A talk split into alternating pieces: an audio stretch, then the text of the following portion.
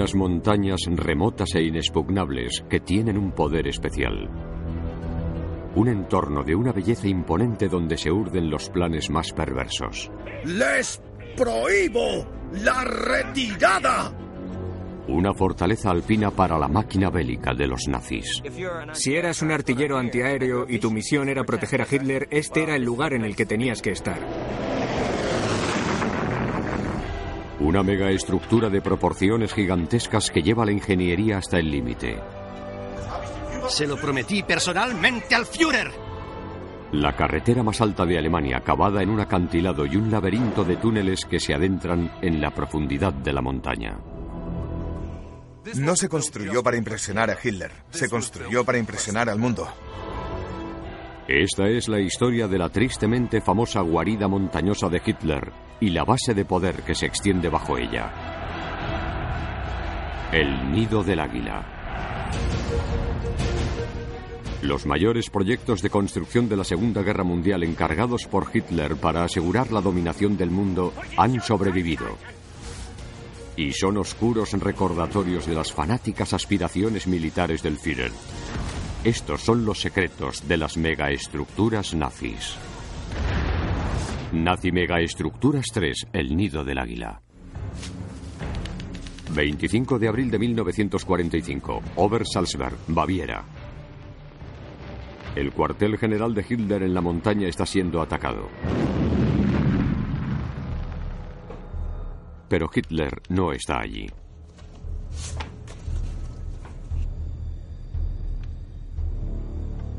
Noticias de Obersalzberg, mi Führer.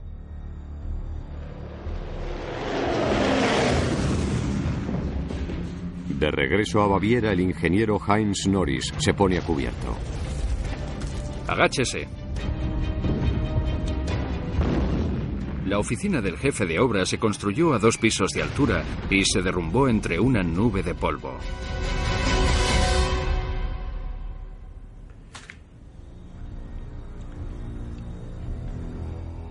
Todos estarán a salvo en Obersalberg. Los búnkeres aguantarán. Norris se dirige al refugio. ¡A los búnkeres! Su vida dependerá de una de las megaestructuras más famosas de la Alemania nazi.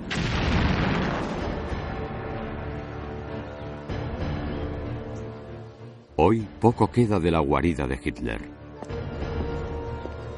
Pero lo suficiente para demostrar el bastión de poder y la supremacía nazi. Tengo que ir y conseguir entrar. El historiador militar James Holland es un experto en este oscuro capítulo de la historia. No tengo ni idea de lo que me voy a encontrar aquí abajo. Hay que torcer por esta esquina. Y por esta. Seguimos bajando. Es terriblemente claustrofóbico, pero creo que al menos estabas a salvo de las bombas.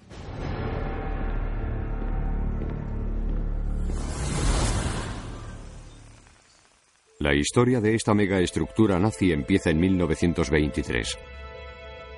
A 483 kilómetros al sur de Berlín, en el pequeño distrito de Obersalzberg, en Baviera. Es una pequeña zona rural en la ladera arbolada bajo la montaña Kelstein. La primera vez que viene Hitler como líder del partido nazi se aloja en un chalet de las inmediaciones.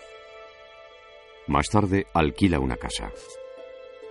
Y cuando se convierte en canciller en 1933 y toma el poder, la compra con los derechos que obtiene de la venta de su libro Mein Kampf. Poco después empieza a rehabilitar la casa y la llama el Berghof. Más de 80 años después se pueden encontrar fragmentos de la casa, si sabes dónde buscar. A pesar de los árboles, es bastante sencillo hacer una recomposición del lugar donde estaba la casa y en donde estaba emplazada cada parte. Cuando empiezas a mirar, puedes encontrar bastantes pistas. Miren eso. Es un trozo de granito que estaría en la fachada del Berkhof. Observen aquí. Este tipo de asalto supongo que era el final del camino y podemos imaginarnos a los coches subiendo. O saliendo y entrando de la casa, así que estarían ubicados justo aquí frente a nosotros. Un elemento importante que sigue en pie es el muro de contención, que obviamente era necesario ya que la casa se excavó en la ladera de la colina. El Berkov se convertiría en una mansión inmensa con techos abovedados y amplias escaleras, un comedor, una biblioteca, un gran salón y una terraza en altura. La terraza fue una de las partes más famosas o tristemente famosas de todo Berkov. Es donde Hitler mantuvo muchas de sus reuniones y donde Eva Braun llevaba a sus invitados. Y aquí es donde estaba situada. Eva Braun, que fue dependiente y modelo, es la compañera sentimental de Hitler durante mucho tiempo. Tiene 23 años menos que él y aspira a ser directora de cine. Sus películas caseras proporcionan una visión única de la vida en el Berkov.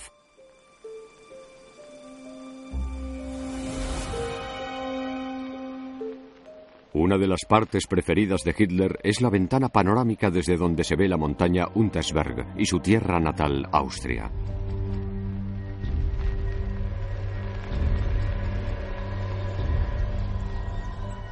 El poder majestuoso del paisaje impulsa los planes más oscuros de Hitler. No solo me atrae la belleza del paisaje. Me siento alejado de las nimiedades y me ayuda a estimular la imaginación.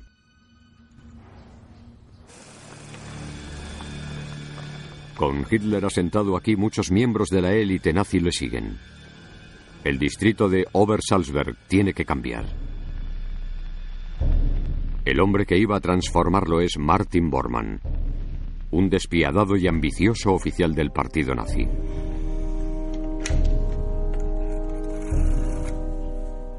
Reichsleiter Bormann.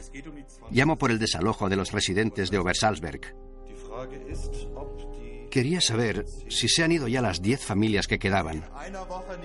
Si no se han ido en una semana, las echaremos. Bormann es una especie de joven enfadado, un matón. No es muy educado ni sofisticado, pero cae inmediatamente bajo el hechizo de Hitler y poco a poco comienza a escalar por la cucaña política de la jerarquía nazi. En 1933 Hitler nombra a Bormann Reichsleiter, uno de los rangos más altos del partido nazi. La reconstrucción del Berkov es supervisada por Bormann. Y aquí, mi Führer, tiene que ir una viga metálica para sujetar la pared superior. Sí, claro. Tiene sentido. A veces se hacía referencia a Bormann como la eminencia gris porque estaba entre las sombras, pero en realidad era la representación del poder de Hitler en esta zona. Conocedor del amor que Hitler profesaba por la arquitectura, Bormann empieza a diseñar nuevos proyectos de construcción para ganarse su favor y así reforzar su posición. Así que comienza a planificar la construcción de una fortaleza montañosa por todo Obersalzberg. El ingeniero Heinz Norris es el jefe adjunto del proyecto. Bormann está llegando. Tenga cuidado, ¿de acuerdo? Vive en primera persona el temperamento maniático de Bormann. Parad, parad. Está mal. Tres metros. Tres metros. Bormann parecía un manojo de nervios de una energía inagotable. Poseía un impulso increíble y permanecía en pie día y noche para exigir cosas monstruosas a los trabajadores. Les pedía lo imposible. Bormann convertiría despiadadamente el tranquilo entorno alpino en un enclave nazi. Es aquí donde Hitler planearía algunas de las acciones más terribles del siglo XX.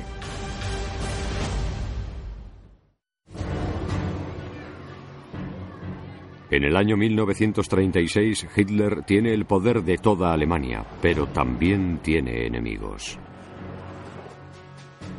Ha sobrevivido a varios intentos de asesinato.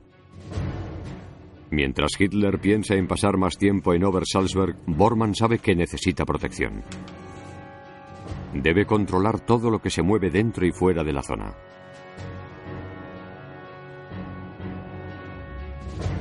Bormann crea un sistema de seguridad de alto nivel. Un puesto de control de las SS que emplaza en el valle en el pueblo cercano de Berchtesgaden. Patrick Bury, un antiguo capitán del ejército británico e historiador militar, está explorando este anillo de acero. Observen esto. Tenemos una puerta que es prácticamente originaria del año 1937, cuando fue construida. Y se puede ver el logo de las SS, que ha sido arrancado por la gente de aquí. Y esto sería la entrada del puesto de control de las SS. Aquí estaba el lugar en el que los suboficiales de dentro comprobaban los pases y probablemente este era otro lugar en el que se almacenaban las armas y cosas así. Así que el puesto de guardia de las SS marca el cordón exterior de la zona de seguridad de Obersalzberg. Los visitantes que pasaban por este puesto de control accedían a un segundo puesto que estaba situado más alto en la colina y después a un tercero bajo el Berghof de Hitler.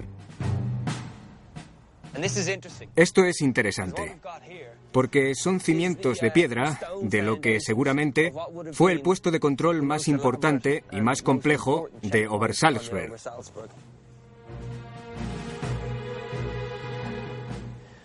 En esta parte de aquí había una construcción de madera que cruzaba hasta el otro lado de la carretera y donde habría una compuerta para parar a todo el que pasara.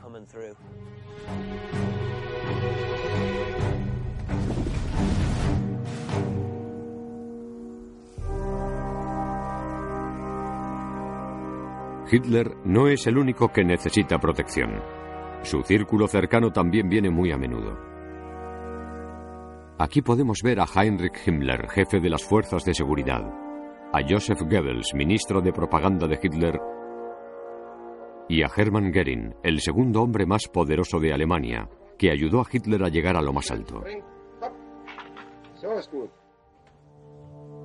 Con semejantes personalidades, Bormann tiene que trabajar duro para mantenerse a la cabeza. Al gestionar la disposición de Obersalzberg puede mantener a raya a la competencia. Aquí ante nosotros se extiende Obersalzberg y podemos ver esa azotea asomando entre los árboles. A la derecha está el Berghof, la casa de Hitler, la cual podía divisar todo el mundo. Y ahí en lo alto de la colina, en el espacio abierto, es donde se asienta Goering, entre los dos, abriendo una brecha, se ubica Martin Bormann, desde donde puede mantener la vista puesta en el Führer.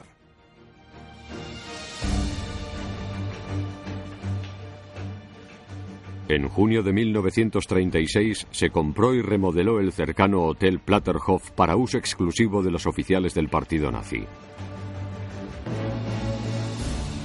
Bormann refuerza aún más la seguridad de Obersalzberg. Construye Barrack Square, barracas para albergar y formar a 2.000 soldados de las SS. Poco después de 1935, Obersalzberg pasa de ser un espacio ocupado por 50 granjas y casas de campo dispersas a ser un enorme complejo nazi. De repente se estaba construyendo una mini ciudad para las celebridades del Tercer Reich que de algún modo se meten con calzador en la zona de Obersalzberg y forman una comunidad que en algunas etapas llegó a estar compuesta por 10.000 personas. Para mantener en funcionamiento este complejo nazi se necesitan grandes infraestructuras. Un edificio enorme pone de manifiesto la magnitud de la labor. Aunque parezca mentira, este lugar es un almacén de carbón, en donde se podían almacenar hasta 3.500 toneladas.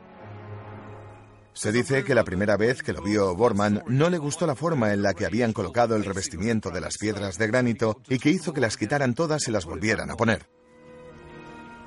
¡Qué hombre más extraordinario! En 1936, Hitler decide que quiere otra Cancillería del Reich, una segunda sede del gobierno. Se construye a unos kilómetros de distancia del pueblo de Bischofswiesen, desde ahí puede controlar el país sin tener que viajar a Berlín.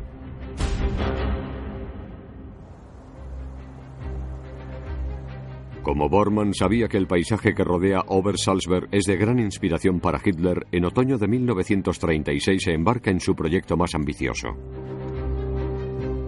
Traza un plan para construir la carretera más alta y más espectacular de toda Alemania que llega hasta arriba de la montaña Kelstein.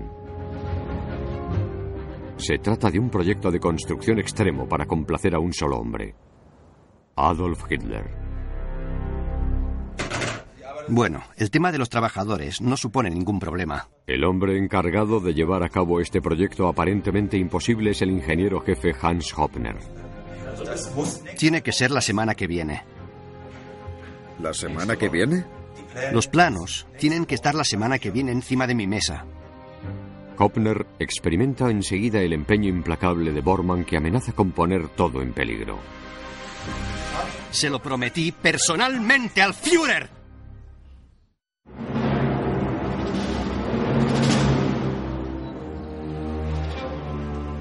En lo alto de la montaña Kelstein se pueden comprobar claramente los desafíos a los que Hans Hoppner y su equipo tienen que hacer frente para construir la carretera. Cuando comenzaron a trabajar en esta carretera en la primavera de 1937, todavía había nieve en el suelo, al igual que ahora. Como se puede ver, esta roca tan empinada de aquí, tienen que enfrentarse con esto. Se ven obligados a sacar la carretera volando esta cara de roca casi vertical. Y hay un contratiempo aún mayor. En una zona por la que tenía que pasar la carretera hay partes de roca poco sólidas, que son demasiado inestables para soportar la carretera. La única solución es volar la ladera de la montaña y excavar un túnel muy largo.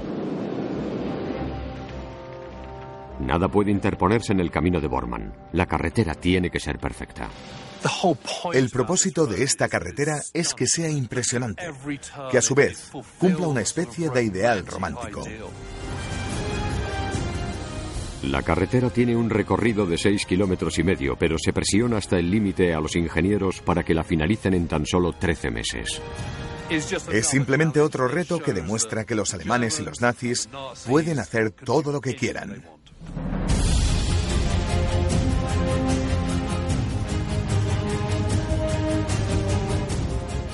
Pero Bormann quiere superar incluso este logro extraordinario.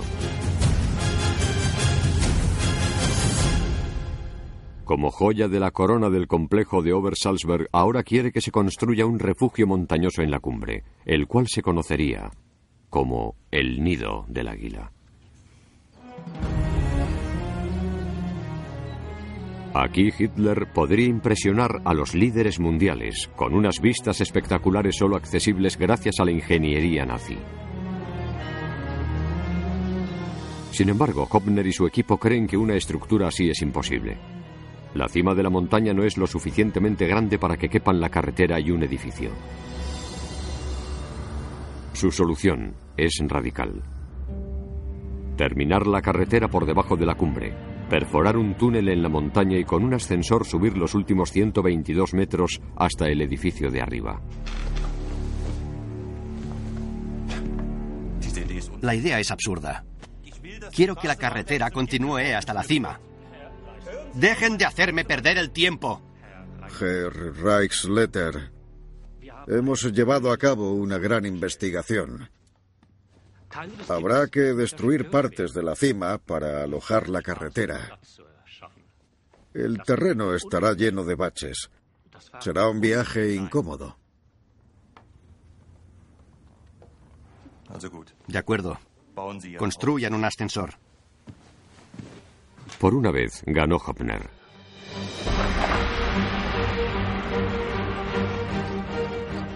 Se reclutaron 800 trabajadores nuevos para trabajar sobre la nieve de la cumbre a más de 1.600 metros de altura. Pero solo seis meses después de empezar la construcción, Hans Hopner se lleva una desagradable sorpresa. Hitler quiere visitarla. Dígame, Hopner, ¿qué se supone que es esto? ¡No me lo puedo creer! Un hombre se acuerda bastante bien del comportamiento de Bormann. El ingeniero Hans Norris presenció con frecuencia la tiranía del carácter de Bormann. Y en ese estado hacía oídos sordos a cualquier tipo de razonamiento. ¡Es intolerable! El Führer estará aquí dentro de tres semanas. No puedo enseñarle esto.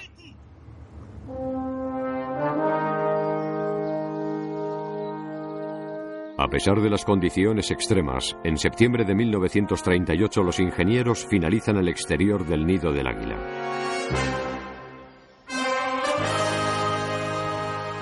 Una subida espectacular de 1700 metros hasta arriba de la montaña por una carretera que lleva hasta la entrada de un túnel impresionante. Este túnel es de más de 90 metros de longitud. Está revestido de granito y mármol por todas partes. El túnel termina justo dentro de la montaña, a 120 metros bajo la roca. Desde el túnel se pasa al vestíbulo de una bóveda recubierta de mármol pulido.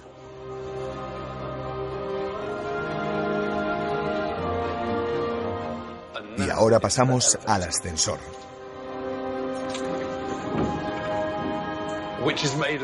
Que está fabricado de bronce puro y provisto de banquetas forradas de cuero. Este es un lugar en el que no se ha escatimado en gastos, no se ha pasado por alto ni el más mínimo detalle.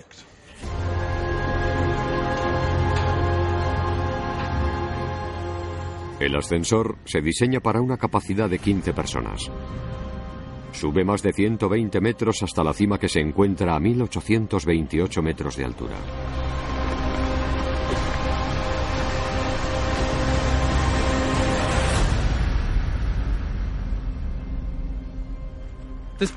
Puede que este lugar surgiera debido a los delirios de grandeza y que al final fuera poco más que una locura. Pero en términos de ingeniería es un logro sorprendente y no podía haber dignatario que lo visitara que no se quedara impresionado.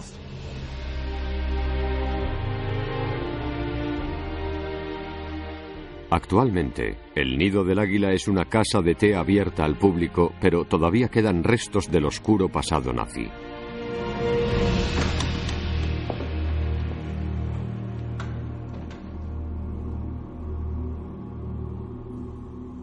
Bueno, este es el gran salón. Y como pueden ver, tiene unas losas de piedra inmensas en el suelo y grandes bloques en la pared. Al gusto de Hitler. Es señorial, ligeramente rústico, pero esta es la sala en la que celebraron sus grandes reuniones. Era donde venían los dignatarios e incluso se celebró una boda de las SS. La hermana de Eva Braun, Gretel, celebró aquí el convite.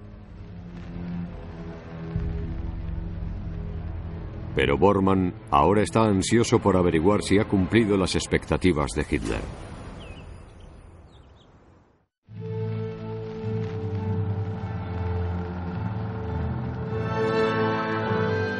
El 16 de septiembre de 1938 Hitler visita por primera vez el nido del águila.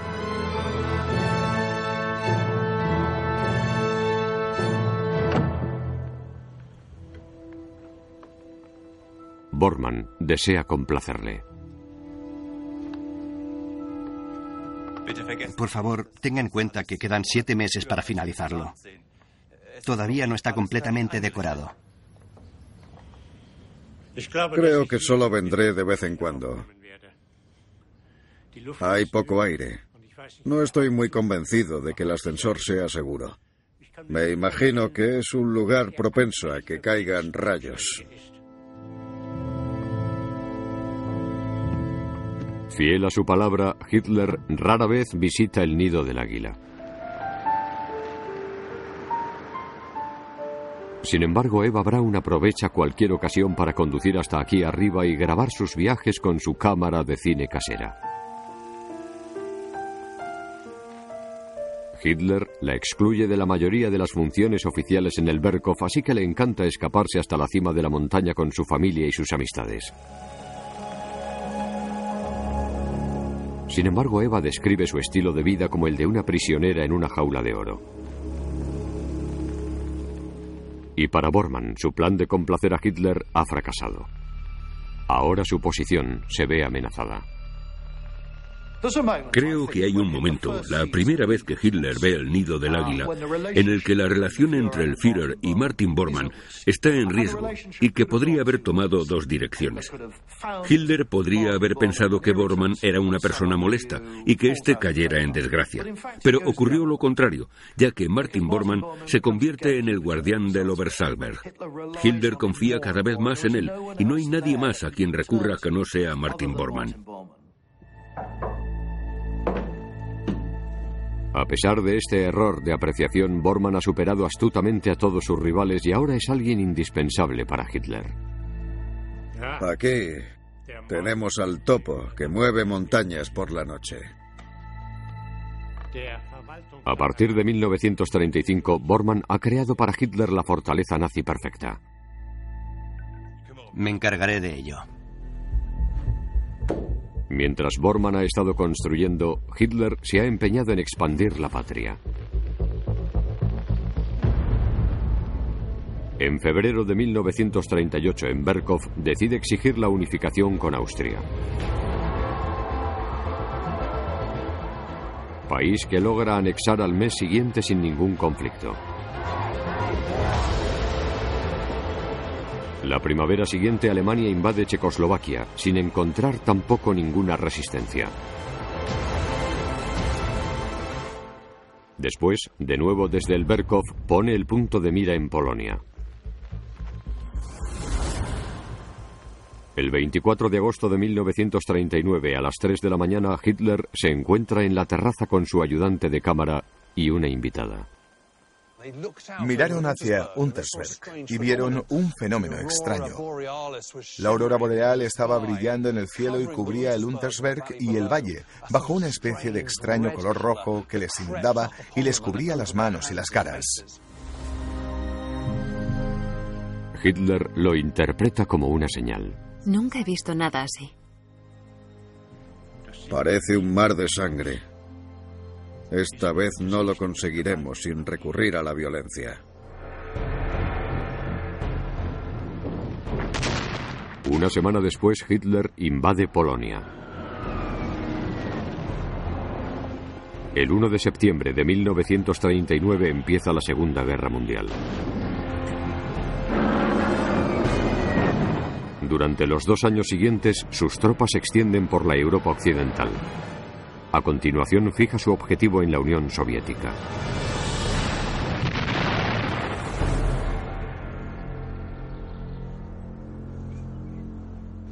Durante todo este tiempo, Hitler busca consuelo en el Berkhof, en la paz y la calma de Obersalzberg. Durante los años de guerra, solo ve el vaso medio lleno y no medio vacío. Y no quiere que nada corrompa esta especie de paraíso montañoso. Así que cada vez se va metiendo más en un mundo irreal. Hitler permanece ciego ante esto, se cree invencible y el Berkhof refuerza su pensamiento. He tomado todas mis grandes decisiones en Obersalzberg. Así que muchos planes han nacido ahí y han dado sus frutos ahí. Pero aislado en su paraíso montañoso, Hitler empieza a tomar decisiones desastrosas.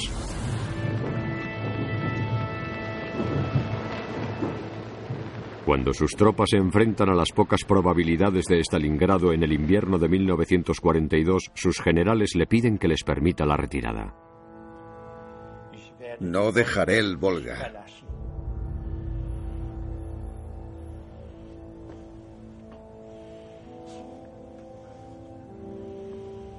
No voy a volver del Volga. Les prohíbo la retirada. Mantengan sus posiciones. Es una decisión catastrófica.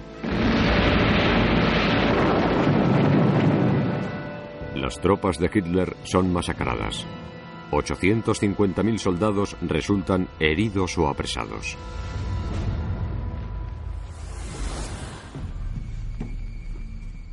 A medida que la guerra se vuelve contra la Alemania nazi, el humor de Hitler se va enturbiando. El personal a menudo teme acercarse a él.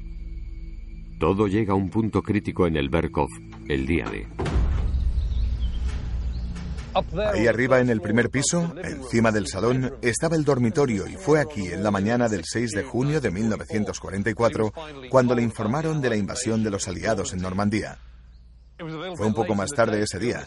En realidad fue sobre las 10 de la mañana, ya que Hitler se despertaba bastante tarde y nadie se atrevió a despertarlo.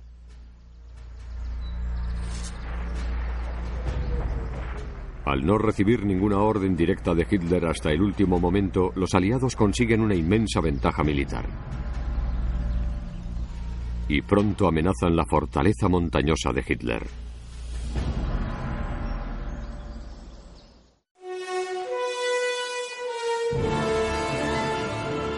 Durante la mayor parte de tiempo que dura la guerra, la región de Obersalzberg, escondida en la parte sudeste de Alemania, permanece prácticamente inalterable.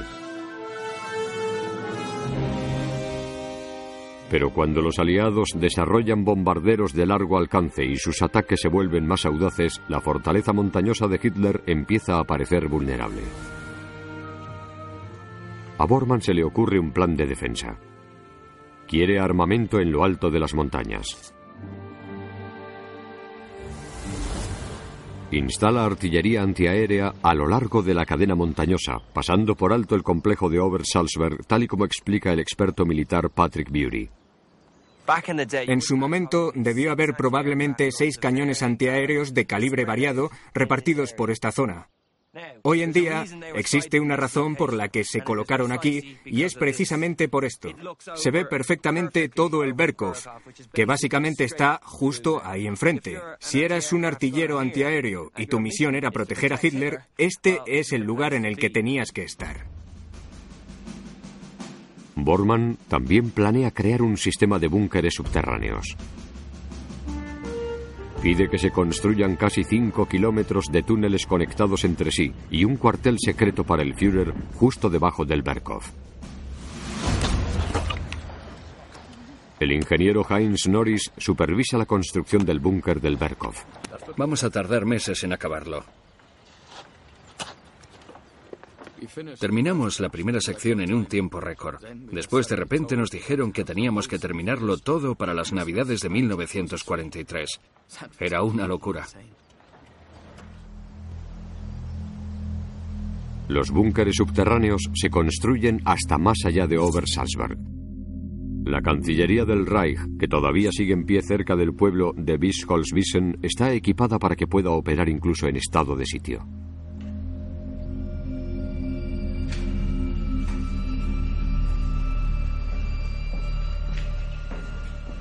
Estos escalones conducen a los túneles que van directamente hasta debajo de la Cancillería.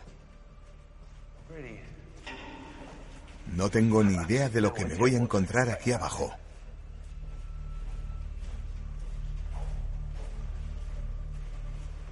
Noto cómo estamos bajando.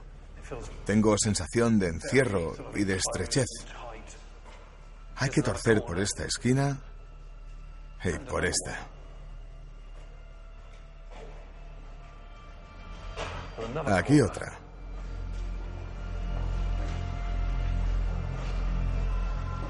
seguimos bajando. Una cosa es cierta, aquí abajo no te puede caer una bomba.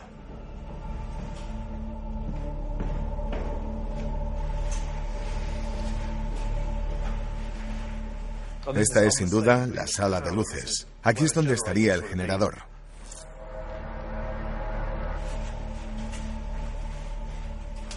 Y esta es la sala de comunicaciones.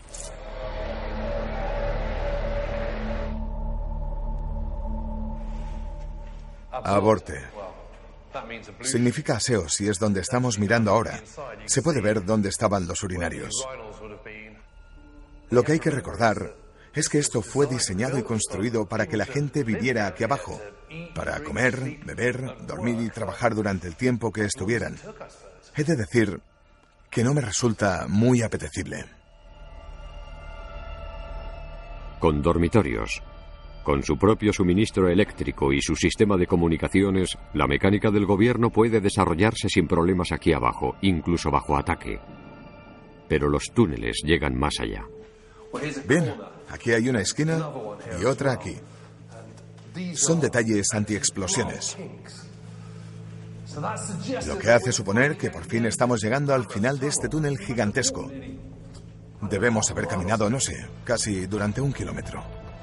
Puedo ver un destello de luz desde aquí. Dios mío. El túnel termina más abajo, en el valle. Es extraordinario. Acaba aquí, en la mitad de la nada, y hay una vía de ferrocarril. Seguramente esto sería una vía aparte por donde venía un tren que traía gente que podía llegar e irse sin que nadie lo supiera. Es un lugar al que se accede y se escapa clandestinamente. Es increíble. Bormann continúa construyendo la madriguera subterránea creando un enorme laberinto debajo de Obersalzberg. Una red compleja de túneles y búnkeres. No todo el mundo entiende la necesidad de que sean tantos. ¿Cómo va? Bien, pero necesitamos más hombres. El ingeniero jefe Heinz Norris solo ve los búnkeres como una pérdida incesante de recursos. Cree que son búnkeres que seguramente no se utilicen nunca. ¿Para qué es todo esto? ¿Tendremos que vivir durante semanas al final del subsuelo? ¿Y cuándo vamos a tener que hacerlo? ¿Qué sentido tienen todas estas preocupaciones? Necesitaré a todos los hombres que tengo. Pero para Bormann, sus túneles forman parte de un plan mayor. Si la capital cae, cree que su fortaleza montañosa de Obersalzberg es el lugar en el que puede mantener al Führer a salvo.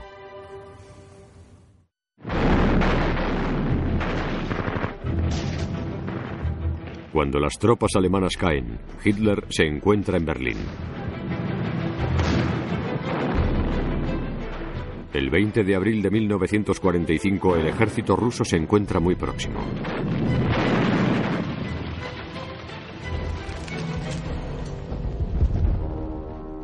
Hitler se refugia en el búnker del Führer, lejos de la seguridad de Obersalzberg.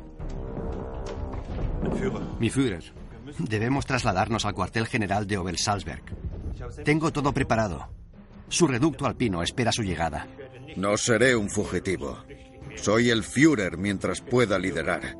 No puedo liderar sentado en una montaña. No vine al mundo únicamente para defender el Berkhof. Lucharé y ganaré la batalla de Berlín. O de otro modo sucumbiré. ¿Entendido? A pesar del largo apego de Hitler a Obersalzberg, abandona cualquier posibilidad de volver. Podía ser el Reich de 2000 años o el Armagedón, y claramente resultó ser el Armagedón.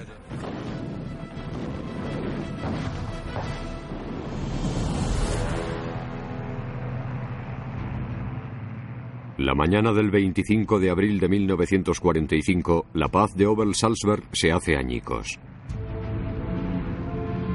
Dos oleadas de bombarderos Lancaster de la Real Fuerza Aérea se acercan. Tras años recopilando información, los aliados conocen Obersalzberg y sus defensas. Su objetivo es destruir cualquier posibilidad de que pueda haber un contraataque nazi. Pero la artillería antiaérea de Bormann, en lo alto del Berkhof, los espera.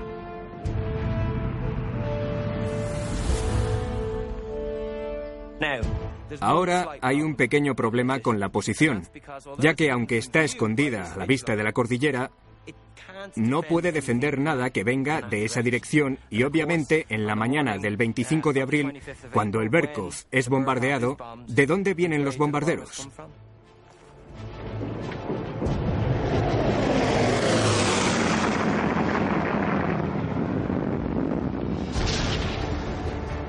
Toda la gente de Obersalzberg se despliega hacia los búnkeres. Después de años de construir las defensas, la vida de Heinz Norris ahora depende de ellas. ¡A los búnkeres!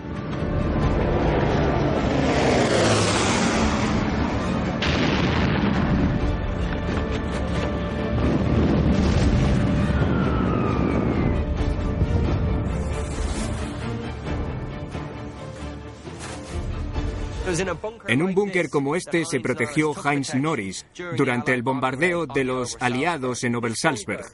Este búnker no habría sobrevivido al impacto directo de una bomba de los aliados, pero sin duda servía de más protección que estar fuera en las laderas y en los bosques.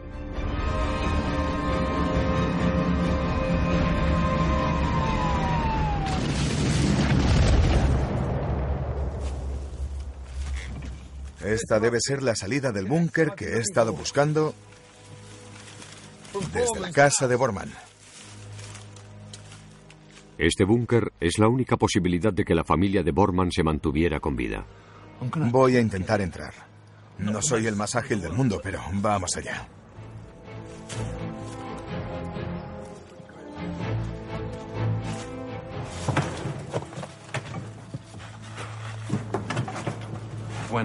Cuando Bormann estaba con Hitler en el búnker del Führer, su familia todavía estaba aquí.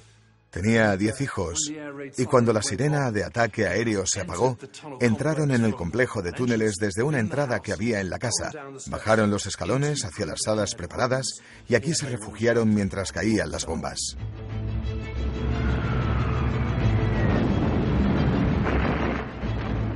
Las defensas antiaéreas resultaron ineficaces. Solo se derribó un avión.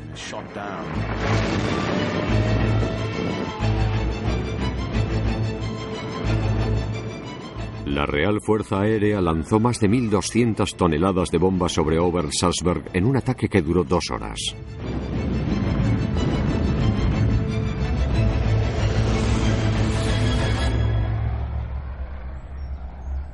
El búnker salvó la vida a Heinz Norris, que sobrevivió al bombardeo y vivió para contarlo.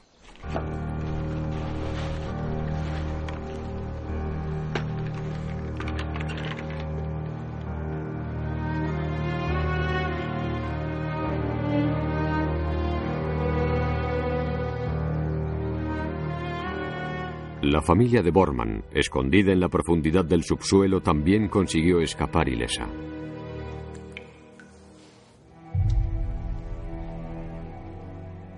Cinco años más tarde, con el ejército rojo en Berlín, Hitler se quitó la vida. A Bormann no le quedó nada. Vivió para servir a Hitler. Cuando Hitler murió no tenía poder, no tenía subordinados a los que mandar y no quedaba nada que pudiera hacer. Bormann intenta escapar de Berlín. Su cuerpo es hallado cerca de una estación de tren. Cuando se descubrió su cadáver muchos años después, y tras someterlo a pruebas de ADN, se comprobó que se trataba sin duda de su cuerpo. Se dieron cuenta de que había trozos de vidrio entre sus dientes y parece que tomó una pastilla de cianuro.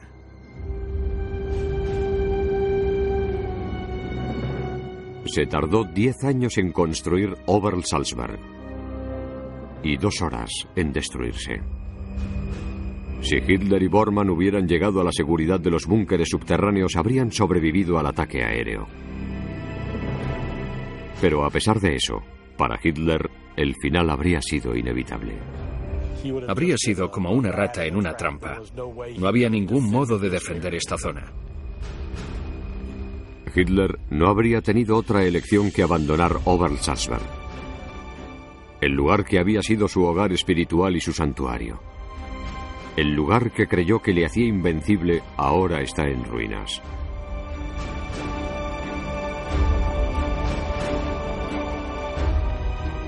Pero queda un edificio, el nido del águila, el edificio más superfluo de todos. Hoy en día sigue en pie como monumento al delirio, la codicia y los excesos del régimen nazi de Hitler.